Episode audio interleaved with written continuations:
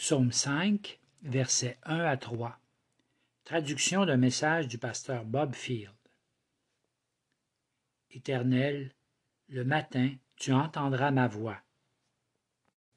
Ici, dans le psaume 5, nous avons à nouveau une prière de David alors qu'il est harcelé par des ennemis.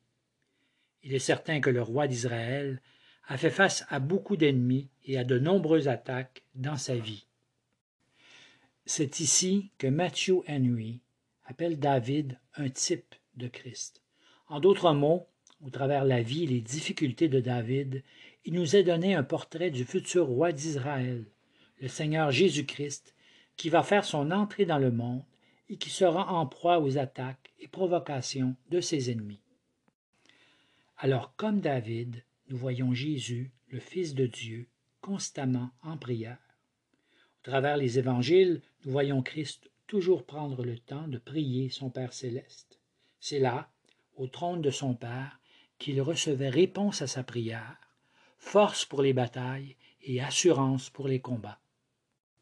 Cela aussi devient un modèle pour l'enfant de Dieu, qui, lorsqu'attaqué par des ennemis, doit toujours requérir à la prière pour trouver la délivrance et la grâce provenant du trône de Dieu. Dans ces trois premiers versets, il nous est donné un merveilleux modèle pour nos prières et supplications. Comment David prie-t-il? Il y a plusieurs mots utilisés dans les trois premiers versets qui décrivent les différentes façons de comprendre la prière. Considérons ce que David nous dit pour décrire la construction de sa prière. Mes paroles, ma supplication, ma voix, au verset 1, 2 et 3. Ici, il nous a donné les paroles audibles de David priant. Il utilise des paroles et il utilise sa voix pour supplier le Seigneur. Non pas toutes nos prières doivent être audibles, mais il y a quelque chose de merveilleux quand nos voix se font entendre alors que nous prions le Seigneur. Il y a un sentiment d'amplification quand nous prions le Seigneur à voix haute.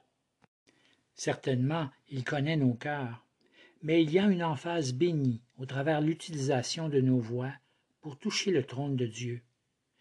Le Seigneur aime entendre ses enfants le prier, et il entend tous les sons provenant de notre âme quand nous crions à lui. Ma méditation. Ici nous est donnée la voix inaudible de David quand il prie. Il y a des temps où nous ne pouvons pas nous exprimer à haute voix, quand notre âme est remplie de prières et nos requêtes sont faites le silence de notre âme. Le mot méditation décrit ces temps de soupir, ces murmures, nos attentes, nos désirs qui ne peuvent être exprimés à voix haute, mais qui sont aussi réels et sincères que les prières que nous exprimons à voix haute. La chose merveilleuse, c'est que Dieu n'a pas besoin d'entendre nos voix, mais il est capable d'entendre nos soupirs et nos murmures. Rien n'échappe aux oreilles de Dieu quand nous le prions. Peut-être nous ne sommes pas capables de tout exprimer clairement par des mots, mais Dieu connaît nos désirs profonds et nos prières. Le mot méditation est également la clé pour bien prier. Méditer sur quelque chose, c'est se concentrer, c'est réfléchir, être centré sur l'objet de notre attention. Nous sommes appelés à méditer sur la parole de Dieu, mais nous sommes également appelés à méditer quand nous venons à Dieu par la prière. Nous devons apprendre à réfléchir à nos requêtes, à méditer sur la condition de notre âme et à trouver une réponse et un soulagement provenant du trône de la grâce. La prière ne doit pas être irréfléchie ou inconvenante. Elle doit venir de pensées profondes de notre âme, quand nous pensons en nous-mêmes à notre relation avec notre roi. Nos prières vont de notre cœur vers le cœur de Dieu. Alors David écrit au psaume 19, verset 14, Que les paroles de ma bouche et la méditation de mon cœur soient agréables devant toi, ô Éternel, mon rocher et mon rédempteur. Au psaume 5, verset 3, nous lisons Je disposerai ma prière devant toi.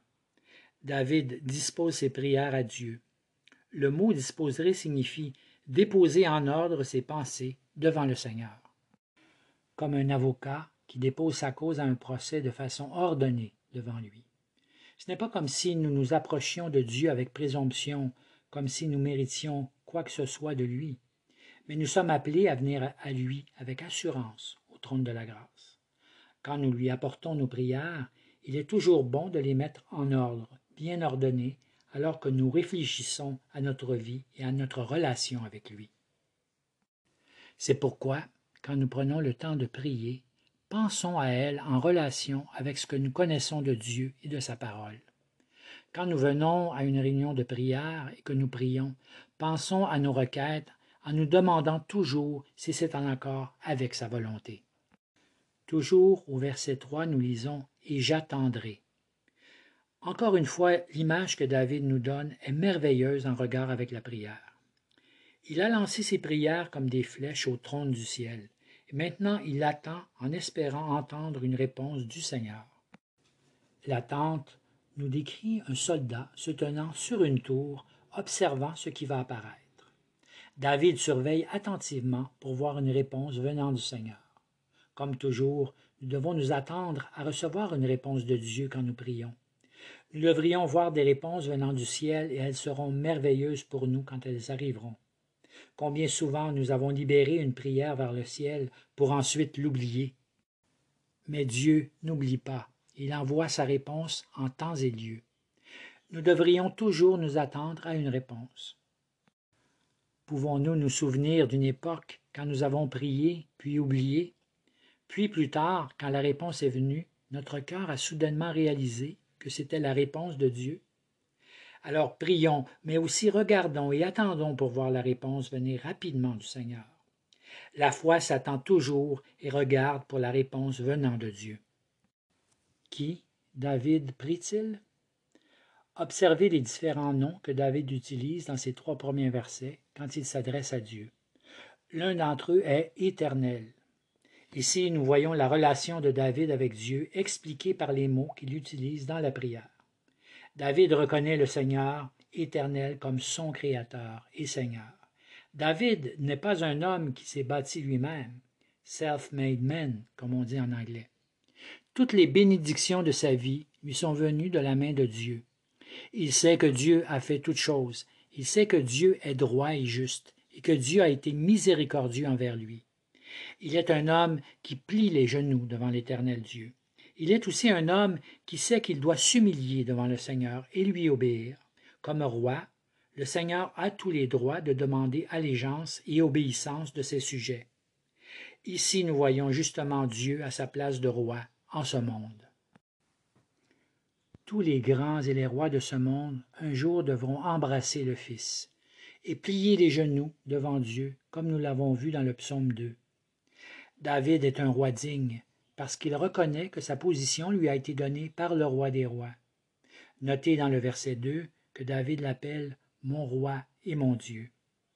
David a prêté allégeance à Dieu et Dieu a prêté allégeance à David. Parce qu'il est notre roi, nous sommes appelés à lui obéir. Mais en même temps, Dieu a promis de garder et de protéger ses sujets.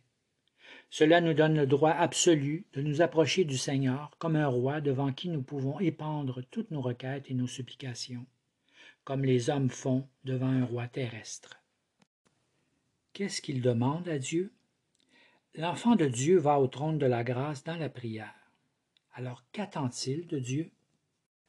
David lui demande d'écouter, d'avoir égard, de considérer, d'être attentif et d'entendre ses prières.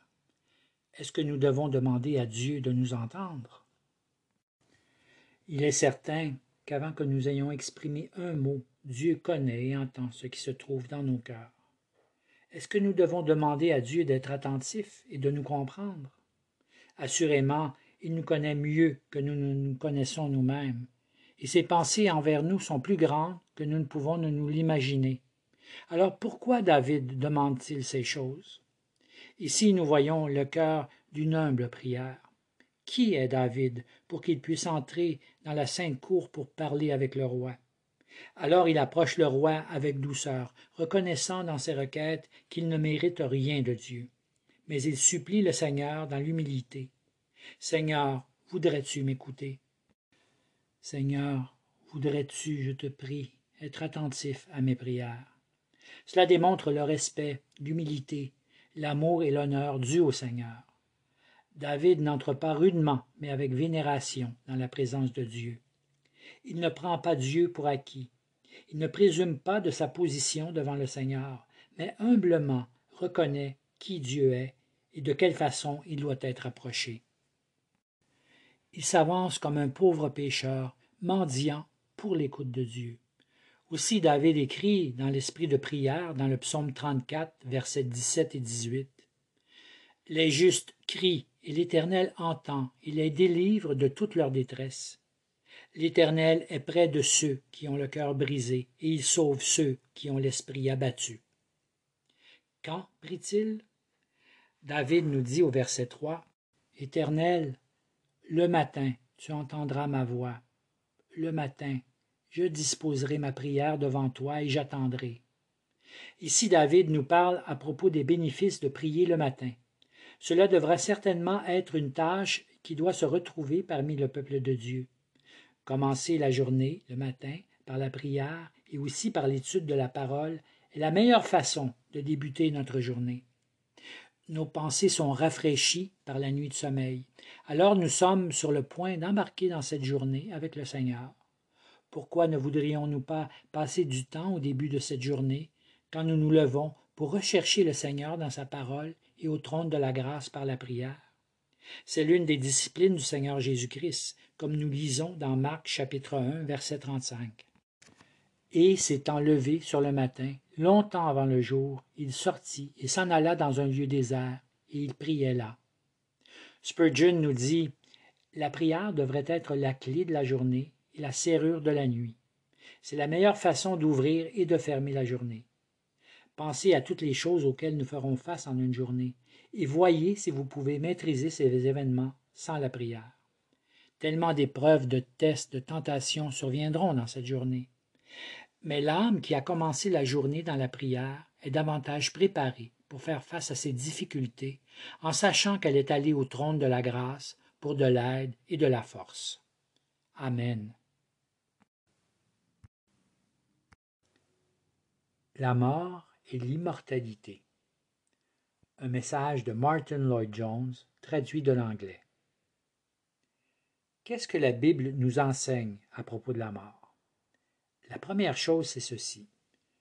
La mort n'est pas simplement la cessation de l'existence. La vision commune tenue par le monde est que la mort est simplement la fin de la vie.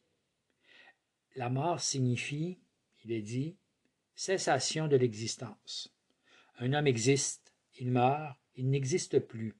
Alors c'est la fin, c'est la fin de cette existence. Mais cela n'est pas du tout l'enseignement biblique. En fait, l'enseignement biblique est complètement différent de cela, comme je vais tenter de vous le démontrer. Les écrivains de la Bible étaient très désireux d'affirmer et de souligner que la mort ne veut pas dire la fin de l'existence. La mort, selon la Bible, est simplement la séparation de l'âme et du corps physique. Nous voici dans cette vie, et notre âme et notre corps sont intimement liés. Ils sont unis. Mon âme fonctionne à l'intérieur et au travers de mon corps. Quand je mourrai, mon âme quittera mon corps. Mon corps demeurera ici, dans ce monde, mais mon âme continuera son existence. Alors la mort, c'est la séparation de l'âme et du corps mais en aucune façon la cessation de l'existence. Maintenant, je pourrais vous donner plusieurs textes, mais il y en a deux très importants qui établissent les faits. Le premier, c'est Luc chapitre 12, versets 4 et 5. Jésus dit, Je vous dis, à vous qui êtes mes amis, ne craignez pas ceux qui tuent le corps et qui après cela ne peuvent rien faire de plus. Je vous montrerai qui vous devez craindre. Craignez celui qui, après avoir tué, a le pouvoir de jeter dans la guéhenne. Ou nous lisons, dans un passage parallèle, en Matthieu chapitre 10, verset 28. Celui qui peut faire périr l'âme et le corps dans la guéhenne. Il y a des gens qui peuvent détruire le corps. N'ayez pas peur d'eux, le Seigneur nous dit. Celui que nous devons craindre, c'est celui qui peut détruire l'âme et aussi le corps. Notre Seigneur nous enseigne dans Luc chapitre 16 À propos de Lazare et de toute évidence, il nous plonge dans un enseignement similaire. L'homme riche du récit meurt. Le pauvre homme, Lazare, le mendiant à sa porte, meurt aussi. Tous les deux laissent leur corps derrière eux. Mais leurs âmes sont là, existant dans une autre réalité. C'est la séparation de l'âme du corps. C'est cela la définition biblique fondamentale de la mort. Alors la prochaine question à se poser est celle-ci. Pourquoi nous mourons? Pourquoi une telle chose comme la mort existe-t-elle au juste? Le point de vue populaire ici, le point de vue philosophique populaire ici, c'est que la mort fait partie intégrale de la vie. C'est que la mort fait partie du processus de la vie. Notre vie vient à l'existence, il y a un commencement, il y a une germination, et cela est suivi par un processus. La vie se développe, elle fleurit, elle mûrit, elle atteint sa pleine maturité, puis commence sa dégradation. Pourquoi? Parce que la vie est faite pour aller jusqu'à un certain point, mais pas au-delà. Et quand elle a atteint son sommet, elle commence à descendre, l'autre côté de la montagne. Alors l'enseignement est que la vie serait faite de telle façon qu'elle aurait en elle-même, à son origine, le fruit de la mort. Mais cela, à nouveau, est très éloigné de l'enseignement biblique. Selon la Bible, la mort ne fait pas partie de la vie. Elle n'est pas inhérente à la vie, mais plutôt la punition pour le péché. Elle est apparue à cause du péché. Vous trouverez cela dans le livre de la Genèse, chapitre 2, verset 17. Car au jour que tu en mangeras, tu mourras certainement. Ou mourant, tu mourras. Vous retrouverez exactement le même enseignement dans la Genèse au chapitre 3, verset 19. Il revient dans le Nouveau Testament en Romains chapitre 5, alors que l'apôtre Paul nous montre comment la mort est entrée dans le monde à cause du péché d'Adam. C'est pourquoi, par un seul homme, le péché est entré dans le monde, et par le péché la mort, et qu'ainsi la mort a passé à tous les hommes en ce que tous ont péché. Le verset 12 de Romains chapitre 5. Il y a aussi une autre déclaration très intéressante concernant le même enseignement dans l'épître de Jacques, chapitre 1, versets 14 et 15. Mais chacun est tenté, étant attiré et amorcé par sa propre convoitise, puis la convoitise ayant conçu enfante le péché, et le péché étant consommé produit la mort. Alors l'enseignement biblique est que la mort fut introduite par Dieu comme punition pour le péché. La mort n'existait pas avant que l'homme pêche, et elle ne serait pas apparue s'il n'avait pas péché. Cela est un fondement biblique vital et met un terme à la philosophie moderne qui contrôle l'enseignement de la vaste majorité des gens. Bien. Alors nous avons vu que nous mourrons à cause du péché, et nous avons vu qu'est-ce que la mort. Mais à ce point, beaucoup de gens sont troublés ils disent C'est bien, j'accepte cela. Mais le problème qui demeure dans ma pensée celui-ci. Pourquoi un chrétien, quelqu'un qui croit au Seigneur Jésus-Christ, doit-il mourir? Je l'admets, dit cette personne, que la mort est la punition du péché. Mais après tout, si j'ai cru au Seigneur Jésus-Christ, mes péchés sont pardonnés, je suis justifié, je suis réconcilié avec Dieu. Romains chapitre 8 verset 1 nous dit il n'y a donc maintenant aucune condamnation pour ceux qui sont dans le Christ Jésus.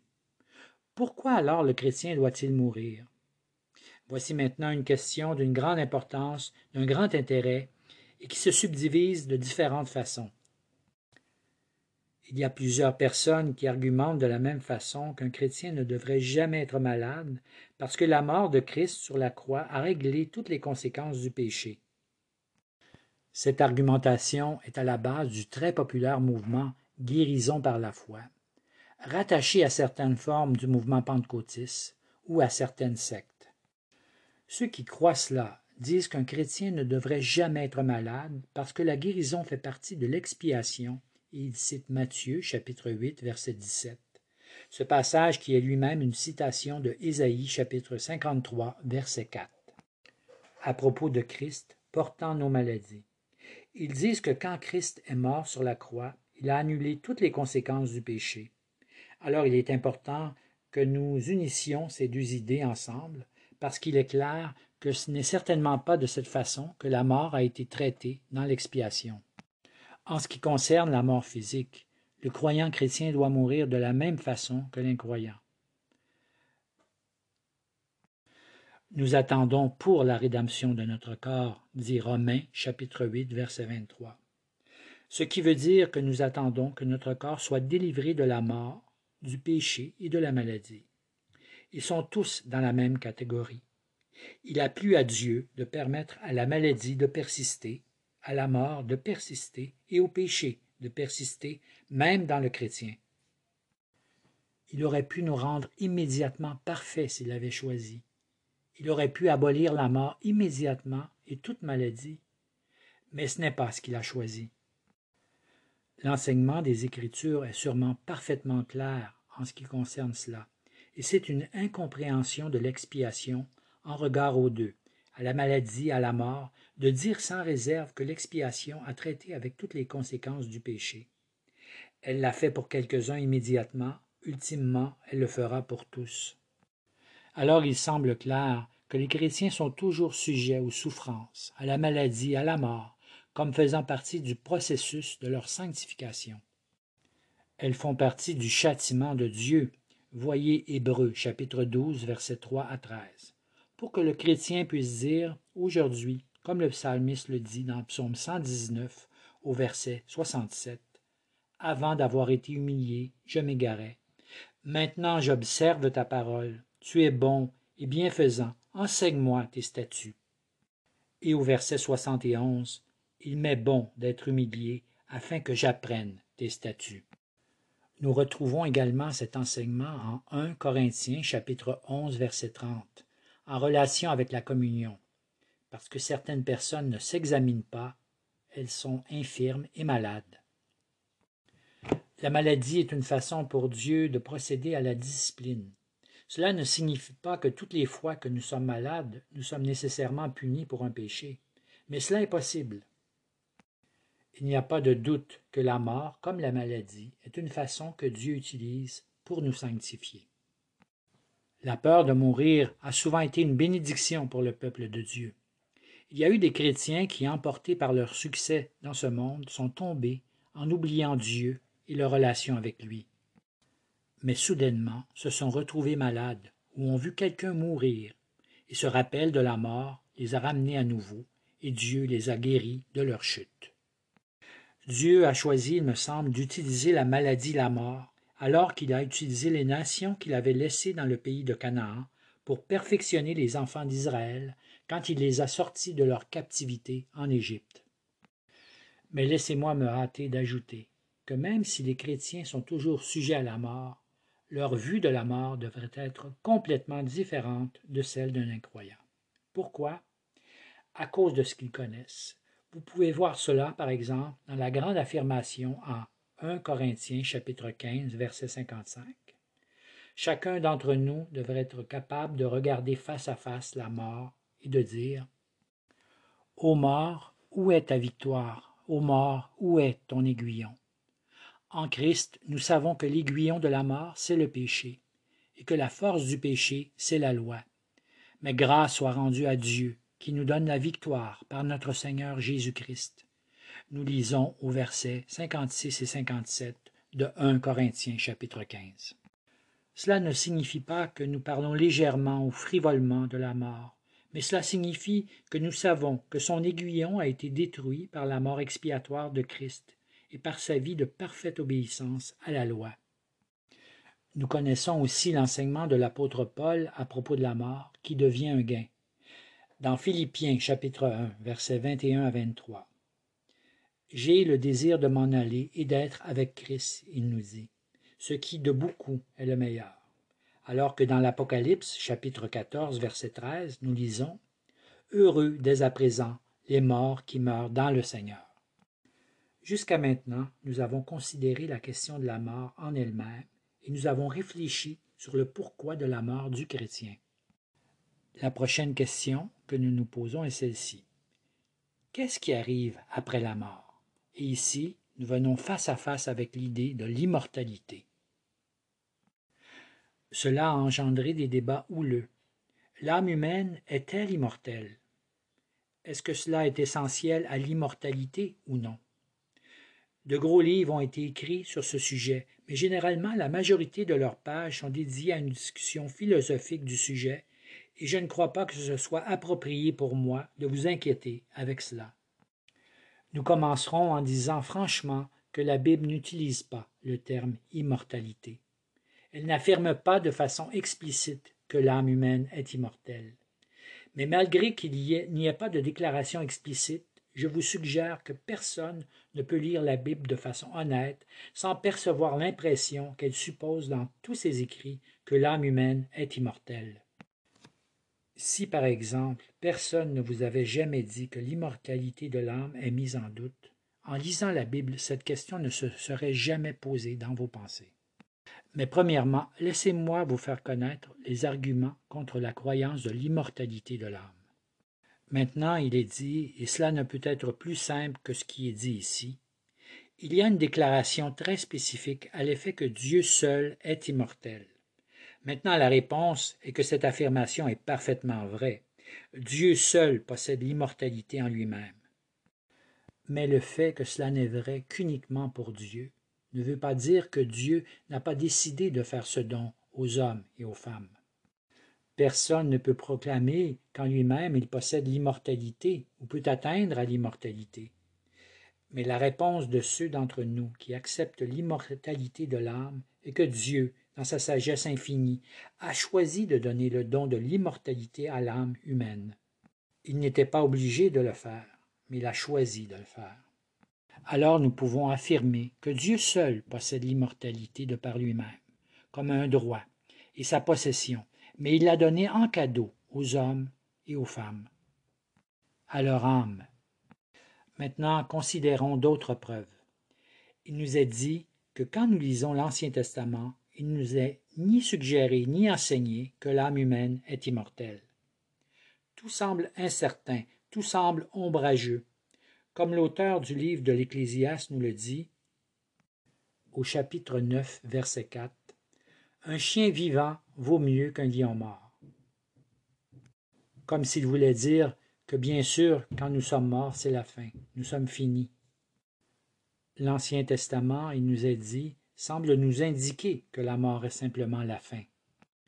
Maintenant, la réponse qui nous est généralement donnée à ce raisonnement est qu'il y a une sorte de révélation progressive dans les Écritures, et que les idées sont plus simples et claires, par exemple, dans le Nouveau Testament que dans l'Ancien. Quand nous progressons au travers la Bible, nous trouvons une sorte de développement de la doctrine. Les choses sont insinuées, puis elles deviennent un peu plus simples, puis encore plus simples, et finalement complètement révélées. En effet, les Écritures nous révèlent dans 2 Timothée chapitre 1 verset 10 que c'est le Seigneur Jésus-Christ seul, par sa résurrection, qui a amené un éclairage à la vie et à l'immortalité par l'Évangile mais elles étaient déjà là avant. Elles étaient suggérées. Une énigme. Christ a amené la doctrine de la vie, de l'immortalité, à la pleine clarté du jour. Mais quand nous disons nous ne pouvons affirmer qu'elle n'était pas là auparavant, elles y étaient, mais étaient rudimentaires, inaccomplies. Elle n'était qu'une simple suggestion, et c'est pourquoi elle est développée dans l'enseignement de l'Ancien Testament. Par exemple, l'Ancien Testament établit clairement qu'il y a un endroit appelé Shéol, un lieu où vont les morts. L'Ancien Testament enseigne que la mort n'est pas la fin, mais que les morts continuent d'exister, et tous les hommes, les bons et les mauvais, descendent ensemble au Shéol ou dans l'Hadès, en Grèce. Non seulement cela, mais certains passages spécifiques dans l'Ancien Testament enseignent l'immortalité de l'âme. Au psaume 16, versets 10 et 11 car tu n'abandonneras pas mon âme au shéol. Tu ne permettras pas que ton sein voie la corruption. Tu me feras connaître le chemin de la vie. Ta face est un rassasiement de joie. Il y a des plaisirs à ta droite pour toujours. Et si nous poursuivons au psaume suivant, nous trouvons à nouveau l'immortalité décrite très clairement dans le verset 15. Moi, je verrai ta face en justice quand je serai réveillé. Je serai rassasié de ton image. Vous ne pouvez avoir quelque chose de plus fort et de plus précis que cela. Les psaumes 16 et 17 ont une très grande importance en relation avec cela, et c'est pourquoi ils sont cités plusieurs fois dans le Nouveau Testament lui-même. Dans le livre de Job, Job nous dit, dans le chapitre 19, versets 25 et 26, Et moi je sais que mon Rédempteur est vivant, et que le dernier il sera debout sur la terre. Et après ma peau, ceci sera détruit, et de ma chair je verrai Dieu. Il y a une proclamation très forte de la croyance en l'immortalité dans le psaume 73, où le psalmiste affirme que son espérance est en Dieu et il dit cela au verset 24, ainsi que dans plusieurs autres versets. Si vous allez au travers l'Ancien Testament et vous les notez, vous verrez que l'évidence est très puissante. En addition à toutes ces évidences, il y en a une qui me semble particulièrement très importante. C'est l'interdiction dans l'Ancien Testament de consulter des voyants ou voyantes, nécromanciennes, nécromanciens. Cette interdiction se réfère bien sûr à la femme qui invoquait les esprits en dehors dans 1 Samuel chapitre 28, qui fut consulté par cet homme au destin tragique, Saül, le premier roi d'Israël. Cette voyante fut capable de produire la présence du prophète Samuel.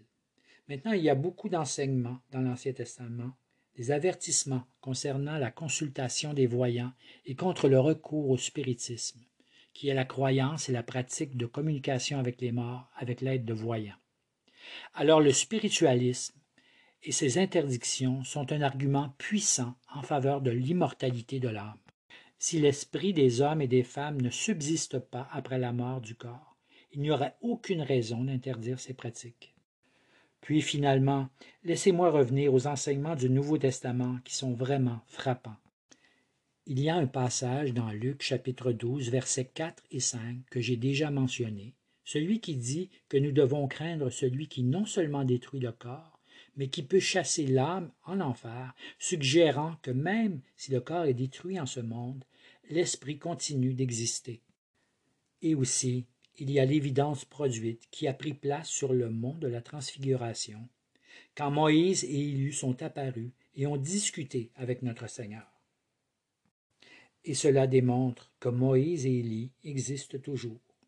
Dans Matthieu chapitre 17, versets 1 à 8, Prenez note aussi que l'utilisation de notre Seigneur fait de cette affirmation dans Matthieu chapitre 22 verset 32. Moi, je suis le Dieu d'Abraham et le Dieu d'Isaac et le Dieu de Jacob. Il était interrogé par un homme intelligent qui tentait de le piéger en regard avec cette question de l'immortalité de l'âme, la continuation de la vie après la mort. Quand cette question truquée lui fut posée, voici sa réplique. Il continue au verset 32. Dieu n'est pas le Dieu des morts, mais des vivants. En d'autres mots, l'argumentation de notre Seigneur était qu'Abraham, Isaac et Jacob sont toujours vivants et que Dieu est leur Dieu maintenant. Maintenant, regardez à nouveau à l'histoire dans Luc chapitre 16 de l'homme riche et de Lazare. Lazare est dans le sein d'Abraham. L'homme riche existe toujours, bien que mort mais il est toujours actif. Il est conscient, il voit, il est concerné. La mort n'est pas la fin, et cela est une évidence très spécifique et très définie que l'âme continue d'exister après la mort. Amen.